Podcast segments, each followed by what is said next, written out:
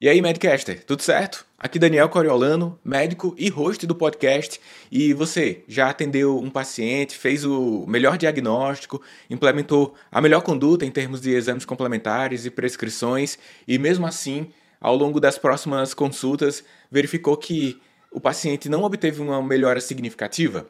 Às vezes acontece isso e você acaba enxergando que algumas variáveis não estão sobre a sua gestão, como, por exemplo, a mudança de estilo de vida, os alimentos que o paciente escolheu e o exercício físico que ele fez ou não, né? Às vezes, muitas vezes, isso influencia na melhor, no melhor manejo dos pacientes, então precisa que eles façam alguma coisa. Só que existe outra variável também que influencia sobre os aspectos de saúde, por exemplo, questões financeiras.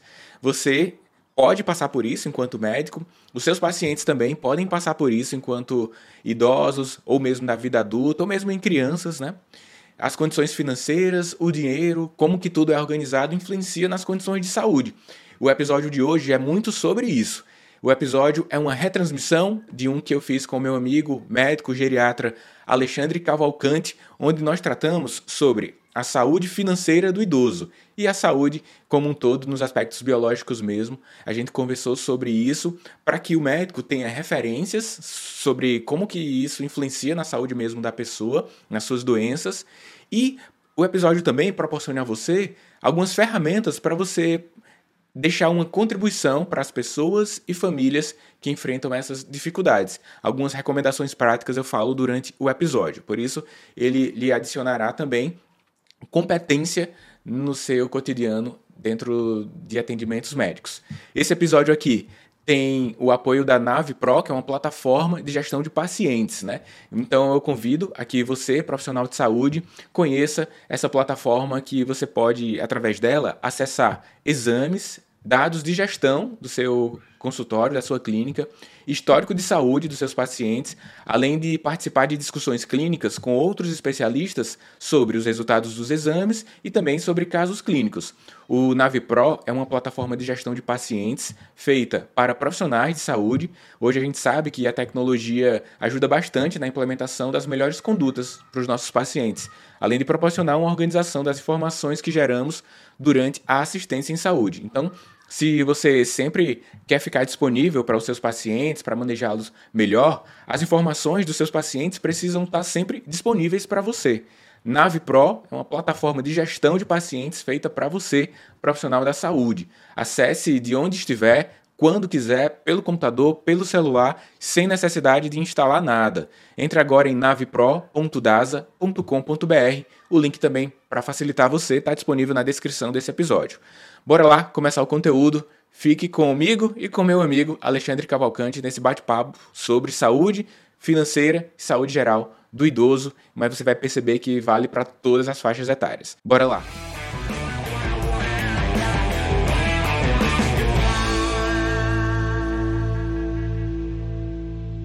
Olá, amigos do Mais sobre Alzheimer, estamos aqui para mais um podcast Mais sobre Alzheimer né, com um grande amigo, que já já eu apresento. E a gente está aqui para ajudar vocês mais uma vez com assuntos pertinentes à doença de Alzheimer, a, a envelhecimento saudável. E nós vamos conversar um pouco sobre uma questão muito importante hoje, que é a questão financeira. Tá?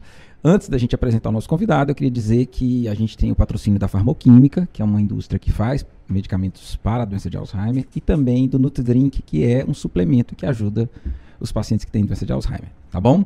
Queria apresentar aqui meu amigo de, já de longa data, né? Fomos professores universitários juntos, é Dr. Daniel Coriolano, médico, educador financeiro, é, e tem vários empreendimentos na área financeira para médicos, e é um grande prazer recebê-lo aqui. Né? Outro dia eu estava no podcast dele, hoje ele está no podcast do Mais sobre Alzheimer.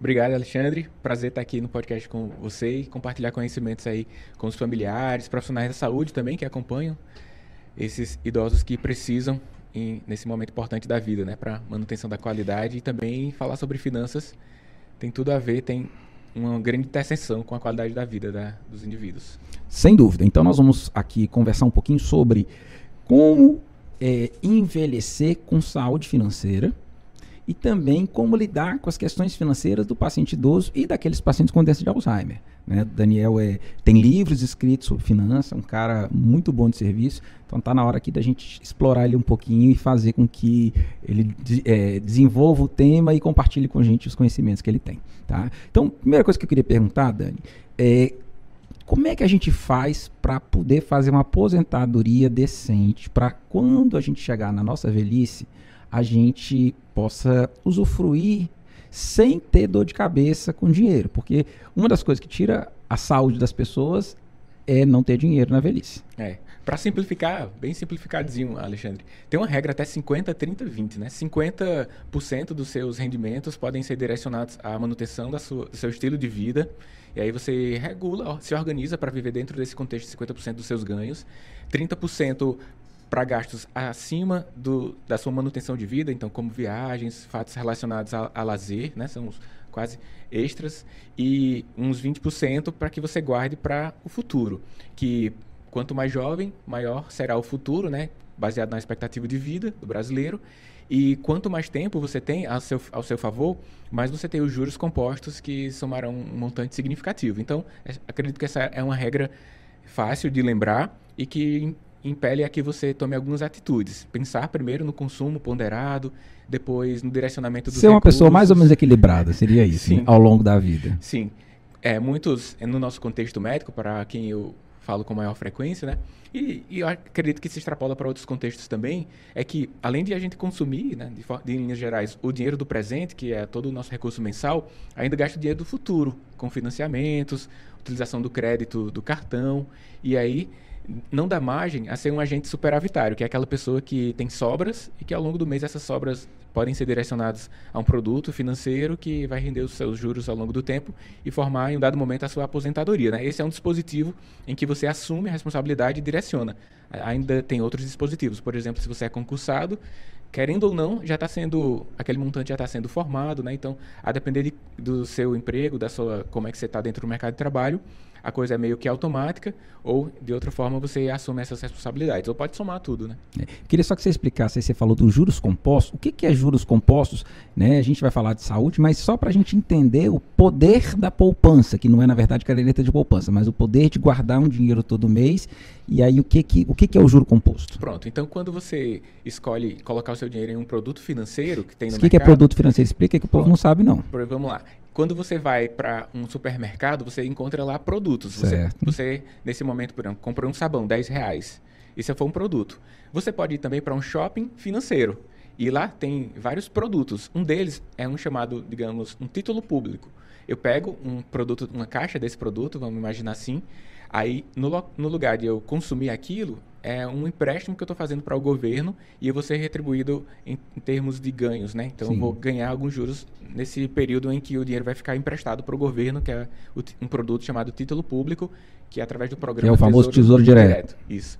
Aí, é, por eu ter feito esse empréstimo ao governo, ao longo do tempo eu vou ter sobre esse montante inserido alguns juros. Por exemplo, em um pré-fixado posso faturar por volta de 1, 12% ao ano, 1% ao mês, e isso vai sendo de forma composta, porque imagina que eu coloco 10 mil hoje, aí num, em um mês eu terei 1% sobre 10, sobre 10, 10 mil. mil. Só que no, no outro mês eu vou ter 1% sobre os juros já acumulados. Sim, então, e aí vai, você vai cada vez acumulando mais. É, não são juros simples.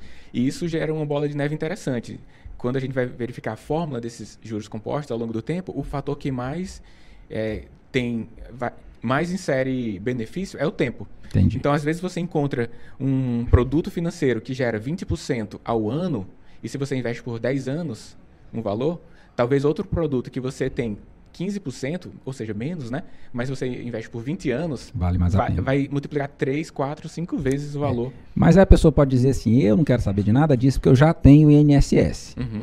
E aí, dá para a gente confiar no INSS para nossa aposentadoria? É, usualmente deve, devemos pensar na redução da nossa energia ao longo do tempo, nossa capacidade de geração de riqueza e do aumento das necessidades. Por exemplo, as necessidades de saúde. O remédio. É, você que é um mentor de startups de saúde, você sabe muito bem o custo da saúde se eleva, né? Então, quando uma nova tecnologia de saúde ela se adiciona elimina pouco a outra anterior, né? Então vai se adicionando, vai se adicionando coisas e o custo de saúde vai aumentando. Então espera-se que o seu gasto de saúde ao longo do tempo vá aumentando. Eu tenho, eu tô começando a gastar mais. É, né? Pois é. É verdade. Vai, os filhos vão aparecendo, vai é. tendo outras coisas, né? Mas assim, uma das coisas que para mim é, eu penso que não dá para confiar no INSS é porque o INSS era para ser o seguinte: eu, o governo guarda meu dinheiro a vida toda para gastar quando eu sair lá. Só que Sim. infelizmente, como o INSS é tem déficit, então o dinheiro que eu deposito hoje está sendo usado para pagar as aposentadorias de hoje. E hoje nós temos, dentro da pirâmide né, é, etária, nós estamos com muita tem poucas crianças, muita população economicamente ativa e poucos idosos. Mas isso vai aumentar os idosos. Uhum. Então, se hoje já é deficitário, quando eu ficar velho, já era. Então eu encaro, não sei se é sua opinião, eu encaro o INSS como, como um, um, um, imposto. Uhum. Se, por acaso, um dia Secundário, né? der certo, né? Então, entra alguma coisinha ali. Não, e ainda, exatamente, concordo totalmente. Porque é um componente externo, né? A gente está falando aqui componentes internos para você ter uma elevação, elevação da sua responsabilidade e fazer essa composição. Mas quando você dedica, quando você atribui a terceiros decisões, né? Do longo prazo, aí você se submete a risco, porque você não não está 100% interessado no como vai ser a sua vida, né? Então, quando você dedica, deixa simplesmente para o governo, além de ter um teto, né? Dependendo, lógico, da sua profissão, ainda tem esse componente inflacionário, né? Que além de gastar o dinheiro, o, o valor que, que você receberá no futuro pode não ter um poder de compra suficiente para a manutenção do seu estilo de vida na ocasião então, lá. Então, todo mundo aqui que está escutando mais sobre Alzheimer tem que poupar ao longo da vida para ter uma aposentadoria decente. Assumir a responsabilidade né, de pensar no eu do futuro que aí o tempo vai passar de qualquer maneira, as decisões que você faz agora elas vão se repercutir em um dado momento, né? Dependendo da idade de quem nos escuta agora. Só olha, olhe para cinco anos atrás, uma decisão que você tomou. Agora imagina isso há 30 anos atrás. Tá, mas vamos supor que você fez o dever de casa e poupou ao longo da sua vida toda e você tem hoje um, um patrimônio que, que lhe ajuda a ter uma vida tranquila. Como é que o idoso deve administrar o dinheiro dele? Pronto, tem alguma dica? Sim, sim, tem algumas. É, o relacionamento, né? Que o, o dinheiro promove, por exemplo, com o gerente do banco, demanda confiança com o gerente da sua conta de investimentos e também imagino que esse relacionamento com o recurso financeiro deve ser estimulado também entre os familiares com quem você confia, né? Então, usualmente filhos. Ao longo do tempo, se você tem essa capacidade de estimular que seus filhos gerem riqueza para a sociedade, consequentemente ele vai ser retribuído quanto a isso em termos de salário, você faz meio que uma prevenção de distúrbios que o futuro pode te colocar, que é briga das, nas famílias por um dinheiro. Quando existe só um grande provedor... Eu nunca vi ninguém brigar por dinheiro na família. Quando existe só um, um grande provedor, né, e o, os demais, eles ficam secundários ao longo da vida, aí um dado momento vai, vai ter mais distúrbios, por exemplo, entre irmãos e tudo. Então, ao longo do tempo, conversar, né, quando você tem se você está nessa situação, conversar sobre dinheiro ao longo do tempo, estimular a que seu filho gere riqueza para a sociedade. E, e um dado momento também sempre pensar na adaptação do, da, da manutenção do dinheiro com a tecnologia. A gente estava conversando aqui antes, né, que ao longo do tempo a tecnologia foi cada vez mais demandada para movimentar seu dinheiro. Por exemplo, o meu avô guardava um volume em casa, lá debaixo do colchão, até tem essa expressão, ah, não guarde dinheiro debaixo do colchão, né? Porque realmente a, a galera guardava em casa o recurso. Eu lembro Tinha na casa... o cofre, né, aqueles cofres pesadões, isso. né? Ninguém sabia o segredo do cofre lá, é criança, né? É, gera uma imagem assim de cofre, é uma é. coisa de segredo que tem lá. Mas, Na casa da minha avó tinha um cofre. era papel lá de conta, várias coisas. Aí é, tinha esse recurso, guardava em casa, mas aí foi tendo banco, cartão, digital, é, digital que o, idoso vai perdendo ao longo do tempo. Eu tenho, eu estava contando uma coisa essa semana que eu fui, eu viajei para São Paulo, passei cinco dias em São Paulo, hum. fui para um congresso e eu esqueci minha carteira.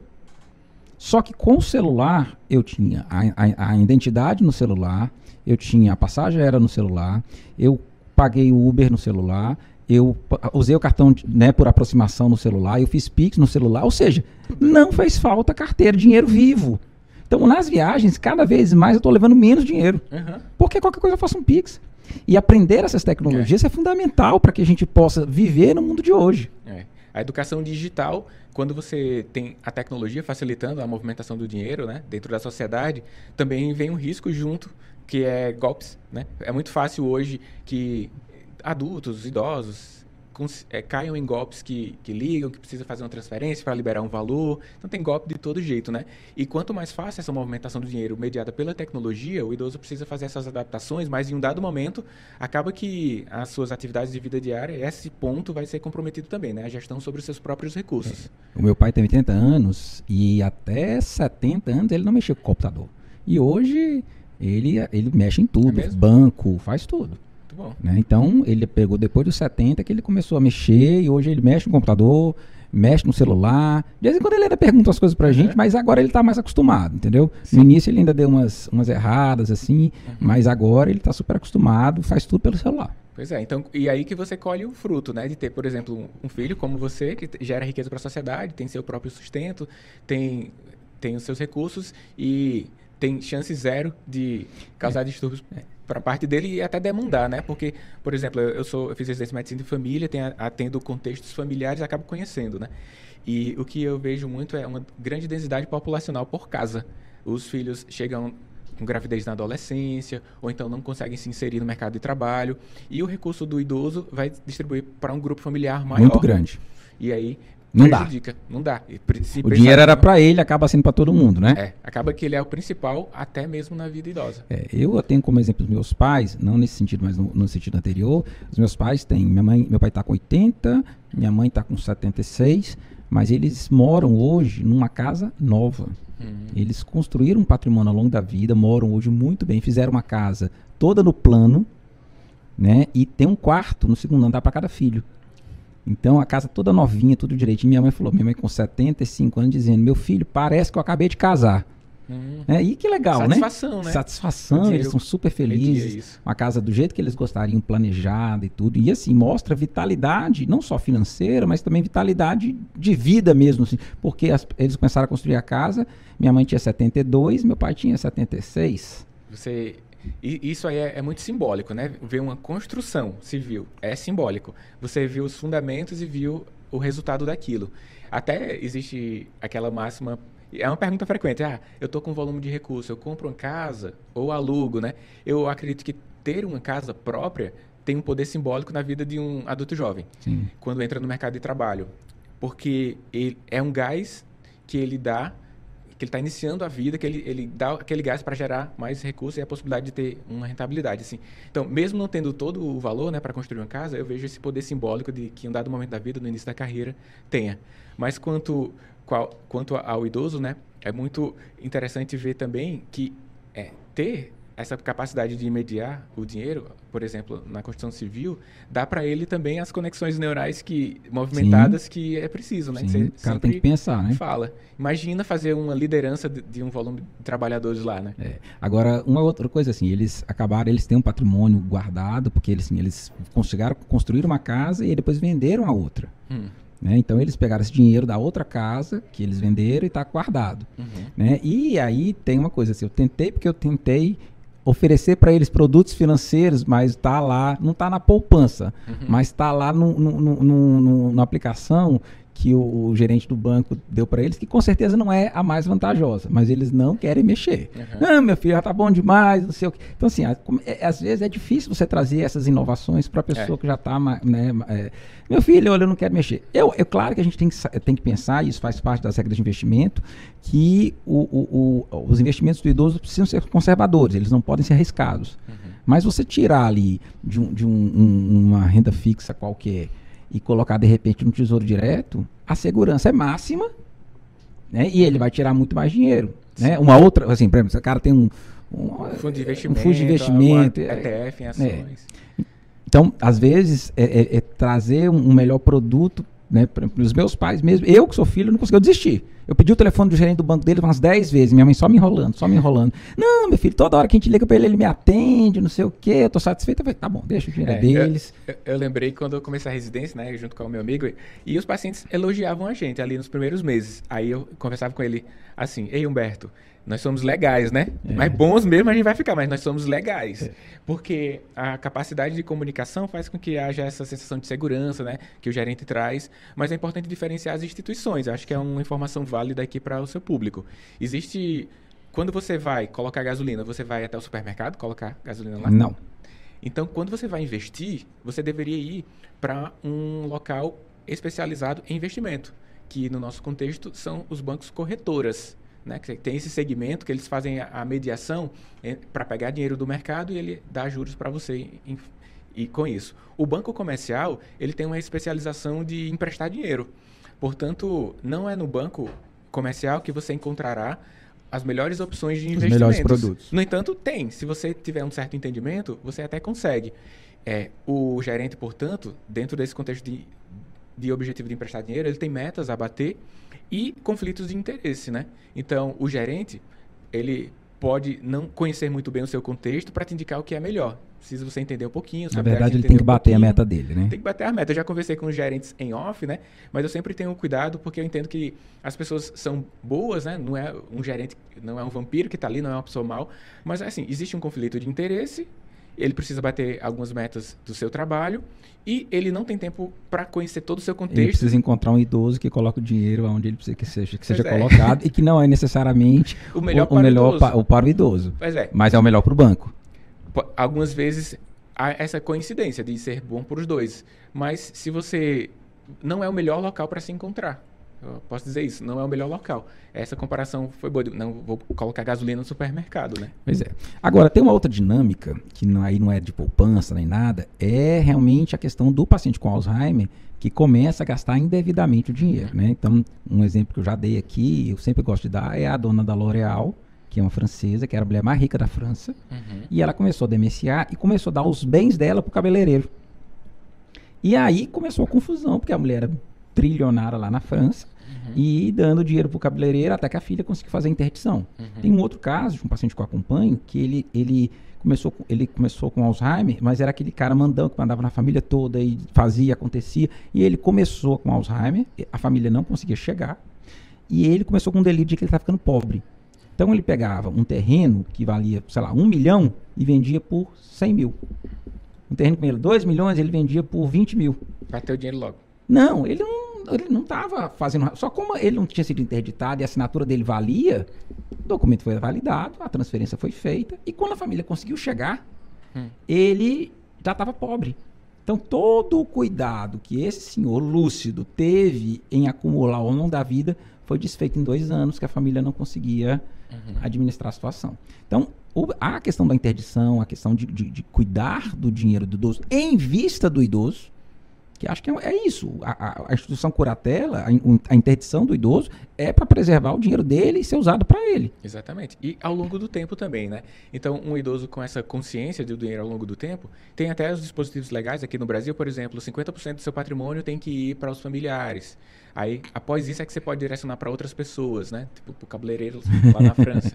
Não pode dar todo o seu recurso para outra pessoa, não. E caso haja esse fato, né? Você pode reaver porque 50% tem que ir para os herdeiros. E o idoso ele pode começar a planejar, planejar a sucessão, né, que chama planejamento sucessório. Me explica aí o que é isso. Existem várias, vários dispositivos, enquanto ele tem um, nível de crítico né, para a decisão, em que ele já pode fazer esse planejamento. Então, por exemplo, ele pode criar um testamento já fazendo esse direcionamento. Quando ele está lúcido, Quando né? Tá então, lúcido. vamos lá, galera, ó, vocês aí que estão me ouvindo, que são filhos, né, que já tem um familiar com Alzheimer, já sabe da dificuldade que é. Você hoje pode se organizar para não ter problema. Então você já pode fazer a sucessão é. antecipadamente, antes de você ter problema, para que a gente possa preservar o seu dinheiro. Mas é um planejamento mesmo. A partir dos 60 anos, nós, quanto educadores financeiros, recomendamos, né? Enquanto você está com um bom estado de saúde, pessoa de 60 anos. Eu, um eu, eu atendi semana passada um empresário no meu consultório ele é dono de uma, de uma empresa aqui de é, a galinha, ou ovos, né? Que chama, uhum. Como é que chama? É, ovinocultura? É ovinocultura, né? Não, eu não sei se acho que isso aí é. Não, é uma granja. É pronto, é uma granja aí. Pronto. E muito dinheiro, cara. E ele falou assim: não, eu falei, como é que tá a questão financeira e tudo? Porque isso faz parte da saúde. Uhum. Entender a dinâmica Sim. e tudo. Ele falou: não, doutor, eu, eu já fiz a minha sucessão. Então, meus filhos trabalham comigo e todos eles já têm a parte deles, já está tudo organizado. Pronto, e eu não, tipo. tenho, não tenho dor de cabeça mais. Pronto, então provavelmente ele fez a, o segundo tipo. Né? O primeiro é testamento, quando os herdeiros usarão os recursos após a morte do indivíduo, que ninguém sabe o que, que ele colocou. Ao abrir, vão descobrir.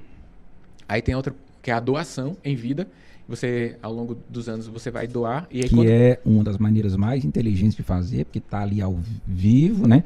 É. E, e, não paga o imposto que vai ter de que depois que morre, né? É, porque... Mas tem, tem um imposto de doação. Mas, tá, mas é, é menos. É, menor. é 20% do imposto. Depois que você morre, vai fazer um inventário, é 20% de imposto do valor total. Quando você doa em vida, é menor. Então você já está ali, já está velho. Uhum. Você, se você tem um patrimônio bom, pega aquela parte que você vai usar para viver e é. divide logo isso o medo que as pessoas têm é assim, ah, eu vou dar para minha filha, mas ela é casada, mas se ela, se ela separar, ela vai ter. Mas não tem como proteger isso, que é assim, a doação sem misturar os patrimônios. Você pode fazer vários tipos. Você é, doa para o seu filho e coloca um dispositivo que aquilo não entra no patrimônio do casal. Você pode doar e ela não pode usar aquele dinheiro para pagar dívidas. E você pode doar, por exemplo, um terreno, uma casa, um apartamento, e ela não pode vender aquilo ali por quantos anos você colocar. Então tem dispositivo para você proteger seu patrimônio, Sim. caso você não confie tanto ali no outro, né? Aí, além da, tem então testamento, doação, tem a holding familiar, provavelmente foi esse seu paciente aí, que quando você faz a sua pessoa física se transformando numa empresa, aí você coloca todo mundo como sócios. Então, imagina que você tem um patrimônio de um milhão e coloca seus filhos como sócios. 10% sociedade, né? Aí quando o, principal acionista falecer, aí distribui as ações e simplesmente você tem um recurso.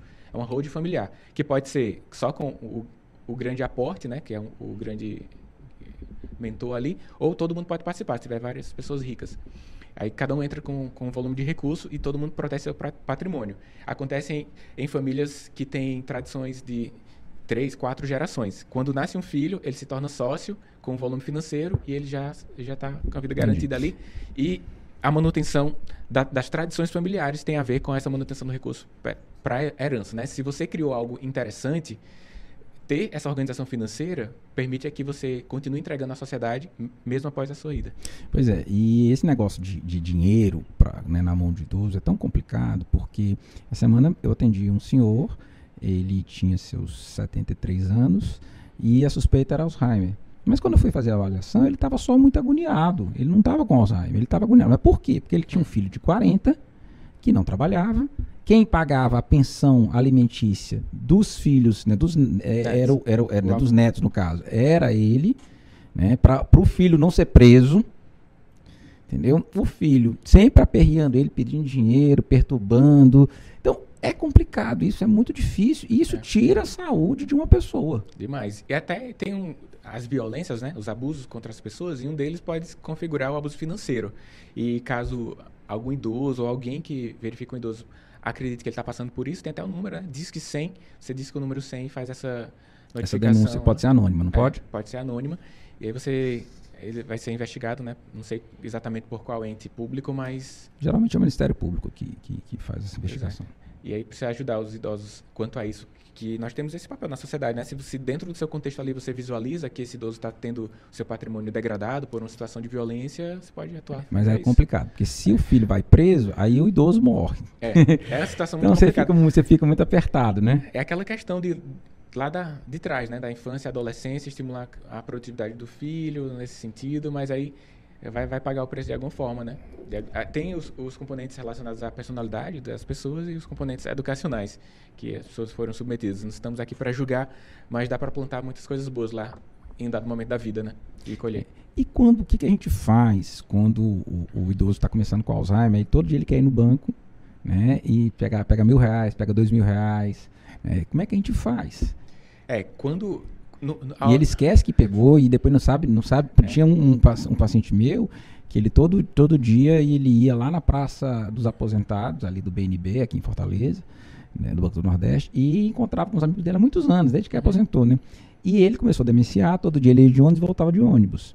E a família não conseguia, não conseguia mexer. E eu sei que quando a família conseguiu intervir, isso tem mais de 10 anos, ele já tinha mais de 120 mil reais em empréstimos consignados que ninguém sabe onde é que foi parar ao menor sinal de alteração assim do nível de consciência ou de da cognição é, é, fazer esse controle né ah, os familiares devem ter redobrar o controle é, para as questões legais, mas também para o controle. Por exemplo, às vezes tem um filho que mora em outra cidade, outro que mora cuidando, e o outro fica questionando esse filho que ele que está gastando.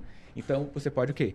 Fazer uma, uma organização anotando os gastos para prestar conta com outros familiares, uhum. guardar todas as notas para prestar conta para outros familiares. E para se organizar também, né? E também para ele ter a consciência objetiva ali, ó, foi aqui, foi aqui, aqui as notas.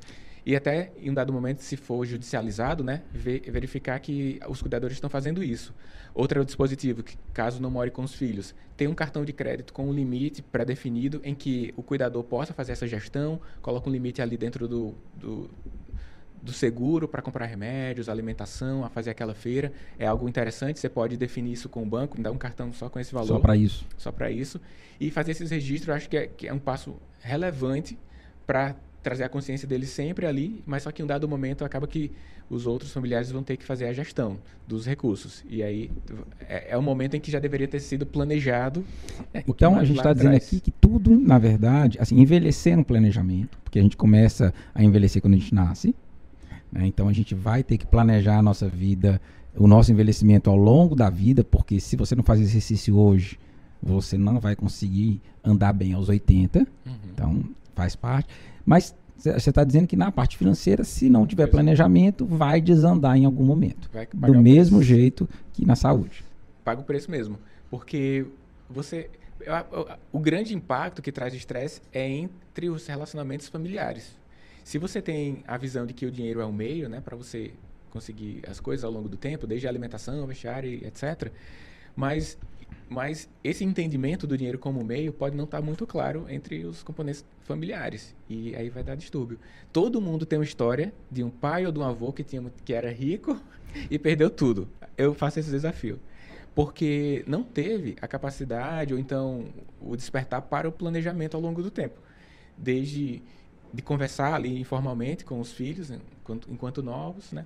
Quanto a, a ter o próprio planejamento sucessório que a gente citou então, aqui. Eu vou te fazer uma pergunta aqui. Qual é a dica que você dá para uma pessoa de 60 anos que está é, bem de saúde, uhum. tá, tá se aposentando, mas vai 65, né? Vamos colocar 65. Está se aposentando, mas não fez uma boa poupança.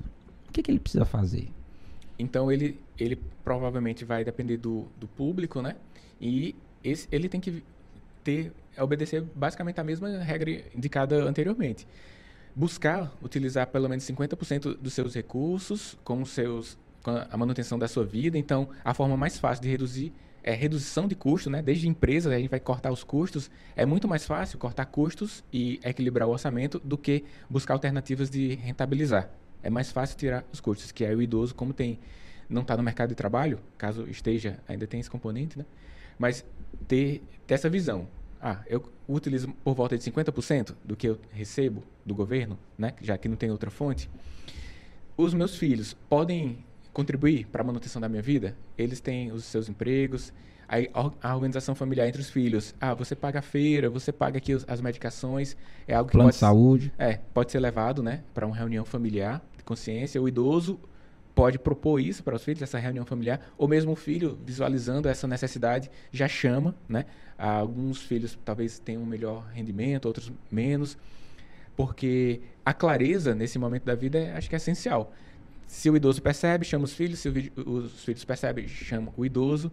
O fato é que deve redobrar nesse momento o, o balde furado, né? Para dinheiro perdido ali às vezes tem a Ver onde é que está gastando sem necessidade. É. Às vezes tem um, um, um, imóvel mantendo lá de alguma forma, ou então um veículo que dá muita manutenção e hoje a gente tem transporte por meio de aplicativo com baixo preço. Aconteceu com minha avó que estava entre os familiares querendo comprar um veículo para levar ela para serviços de saúde e tudo. E a gente refletiu bem e viu que tinha uma filha, que no caso é a minha mãe, que mora a menos de 5 quilômetros e tem ela mora no, no centro, quase centro da cidade e tem fácil acesso a táxi e aplicativo. Aí decidiu não comprar o carro. Melhor. Melhor, menos é. um custo. Aí essa, são, são as decisões que, junto aos familiares, vai, vai fazendo, né? Aí um, o filho, um filho paga o mercantil, outro lá a farmácia, tem a conta na farmácia, no interior. E esse relacionamento entre os irmãos tem sido bem saudável, né? Assim, no meu contexto. É. Desde... Quando, quando, a família é harmônica, é melhor, né? Mas é. quando não é, é tiro, pedrada, martelada. É, né? Acontece muito. Dedo no olho. Essa, aí tudo que a gente falou aqui não, não serve para nada, não, em, em, vários contextos. Porque. Felizmente, né? Porque não, enquanto idoso, não, não tem o time mais. em alguma situação, você vai o quê? Ter redução de danos, você vai melhorar alguma coisa, mas para dizer que terá o mesmo efeito de que, daquele que se planejou. E outra, eu acho que outra barreira que tem também é o idoso pensar sobre em, a finitude, né? Sim. Aí é, esse é muito desconfortável, tanto para o Mas idoso, necessário. É. E quanto, quanto para os filhos pensar nisso, porque precisa pensar nisso, por exemplo, expectativa de vida do brasileiro geral, assim, 76 anos, um homem, né? Mas só que todo mundo aqui tem um avô 80, seu pai tem 80, o meu avô morreu aos 92. É, eu sempre digo, se planeje para viver até 120. Sim. Se você você fizer esse planejamento. Se sobrar alguma coisa, deixa para os filhos. É. E as próximas gerações que você nem conhece, né? Se um, um pequeno volume de recurso aqui já possibilita o filho ter acesso à educação e vai o neto é uma roda positiva de vida. É, se dissessem, por exemplo, enquanto meu avô era idoso, que ele viveria até os 92, quando a expectativa de vida era 60 Sim. e pouco, eles, não, tá doido, vou viver 72, 92 anos não. É a mesma coisa, pode parecer absurdo aqui dizer que ah, você vai viver até os 100 anos, 110 anos. 115. Eu não acho absurdo, não. Pois é. Eu acho que 100 nós vamos viver, 100 a gente chega. Agora, mais do que isso, aí nós vamos ter que ver como é que a tecnologia pois vai é. desenvolver nos próximos anos. Migrar a consciência para outro corpo. Pois é, aí, já é outra coisa. Aí são outras questões, né? Mas, ó, se, se a gente pensar assim, intergeracional, acho que as decisões elas ficam melhores.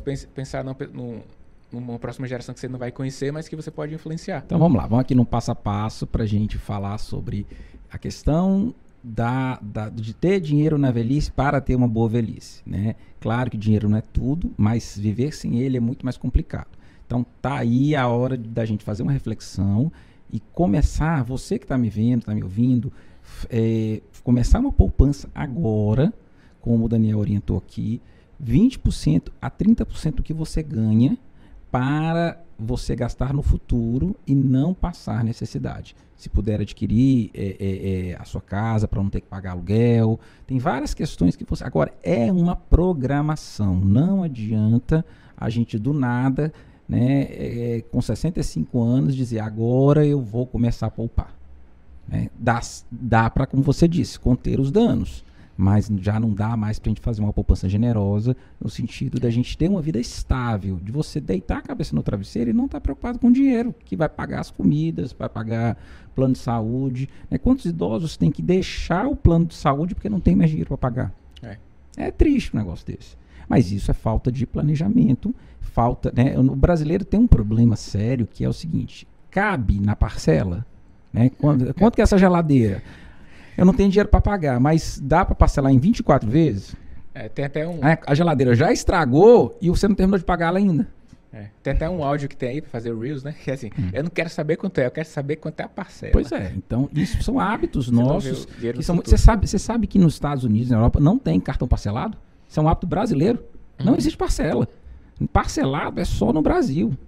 Não existe esse outro lugar do mundo, não. É uma, é uma, é uma atitude nossa. Então, a gente tem que entender que talvez, por exemplo, eu prefiro, por exemplo, eu preciso comprar algumas roupas. Eu estou esperando chegar o dinheiro para daqui a três, quatro meses, que é quando eu vou estar mais, para ir lá e comprar as roupas, porque eu vou pagar tudo de uma vez. E, e tem ainda sobre essas decisões de consumo, o período do ano, onde as roupas ficam mais baratas, após pós-natal fica bem mais baratas, né? Então, tem as decisões ponderadas de consumo para que você também organize seu, seu recurso. Quando você assiste filme nos Estados Unidos, por exemplo, você encontra um pouquinho da cultura financeira.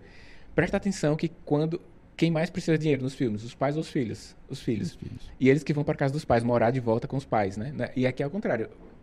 Os filhos que vão, os filhos que se organizaram, se organizaram acabam recebendo os é. pais é. em casa, né? Então pronto, eu acho que deu para dar uma noção legal. Eu queria que você, Dani, fizesse aí as suas últimas considerações. Qual é o conselho que você tem para os nossos é, é, ouvintes aí, as pessoas que vão nos ver? É, o que, que você poderia dizer aí, resumindo a sua, as, suas, as suas colocações? Bem, se para os profissionais de saúde, né, eu acho louvável sugerir que esse tema seja debatido. Então você auxiliar de enfermagem, enfermário, fisioterapeuta, nutricionista, joga, joga esse tema para os familiares, você pode ser o elo que a família, ou então o, o start que a família precisa para trazer esse tema para a mesa, né? Se você tem um idoso, se você é o idoso ou o filho, leve esse tema para conversar. Pode ser que seja mais suave do que você imagina. E se você está passando por alguma dificuldade, objetive qual é a dificuldade, porque o que muitas vezes tem é assim: estamos em uma situação ruim, mas ruim o quê? Ruim quanto? Qual o déficit? Está devendo? Quanto? E aí quando você objetiva o ruim, que é muito subjetivo, você cria de forma quase que automática um plano para sair daquele ruim. Então, se está em situação de dívida, coloca na mesa qual o plano de pagamento para aquilo, se é idoso, pensar nesse planejamento sucessório, acho que é um, é um tópico importante aqui da gente levar e para os filhos também levar isso para conversar com os irmãos, né, irmãs aí. Acho que é isso, levar o tema para conversar e que cada família tem sua cultura e vai saber lidar com, com isso, mas desde que não seja no dia que dê um problema lá, né? Me conta aqui, Dani, se o pessoal se interessou aí pelo seu papo, como é que o pessoal te encontra aí nas redes sociais? Diz aí. Pronto, eu tenho dois perfis, eu tenho um mais direcionado para educação médica, então se você é médico, busca no Instagram, arroba Daniel Coriolano, e tem outro perfil voltado para educação em saúde, que é Daniel Coriolano MD. E aí no canal do YouTube também busca por Daniel Coriolano, tenho, você vai encontrar um que é educação médica, outro é educação em saúde. Se você quiser encontrar temas relacionados à saúde, é só seguir esse perfil que você vai identificar facilmente lá. Eu falo sobre vários temas relacionados à clínica geral, para adultos, idosos, para todo mundo. Show. Muitíssimo obrigado. Obrigado, Leozinho, mais uma vez pela parceria. E estamos encerrando mais um podcast. No próximo episódio, nós vamos trazer uma grande novidade. Nós vamos divulgar o aplicativo Family Doc para é, cuidar da pessoa que você ama. Tá Manda para mim também para eu divulgar pra, entre os amigos. Vamos lá. Um beijo para vocês. Nos encontramos no próximo podcast. Aí, curtiu o episódio? Esse episódio teve o apoio da Nave Pro, que é uma plataforma de gestão de pacientes. Então eu convido aqui você, profissional da saúde, conheça essa plataforma. Você pode acessar tanto exames dos pacientes quanto os dados de gestão da sua clínica, seu consultório, histórico de saúde de todos os seus pacientes e ainda participar de discussões clínicas com outros especialistas sobre resultados de exames e sobre os casos clínicos que você acreditar que precisa dessa interação. O NAV Pro é uma plataforma de gestão de pacientes feita para profissionais de saúde a gente sabe que a tecnologia hoje pode ajudar bastante na implementação das melhores condutas para os nossos pacientes, além de proporcionar a organização das informações que geramos durante a assistência em saúde. Se você está sempre disponível para os seus pacientes, as informações dos seus pacientes precisam estar sempre disponíveis para você. Nave Pro, plataforma de gestão de pacientes feita para você, profissional da saúde. Acesse de onde estiver, quando quiser, pelo computador, pelo celular. Basta entrar no site navepro.dasa.com.br e saber mais informações. A você, ouvinte do Medcast, forte abraço. A gente se encontra no próximo episódio.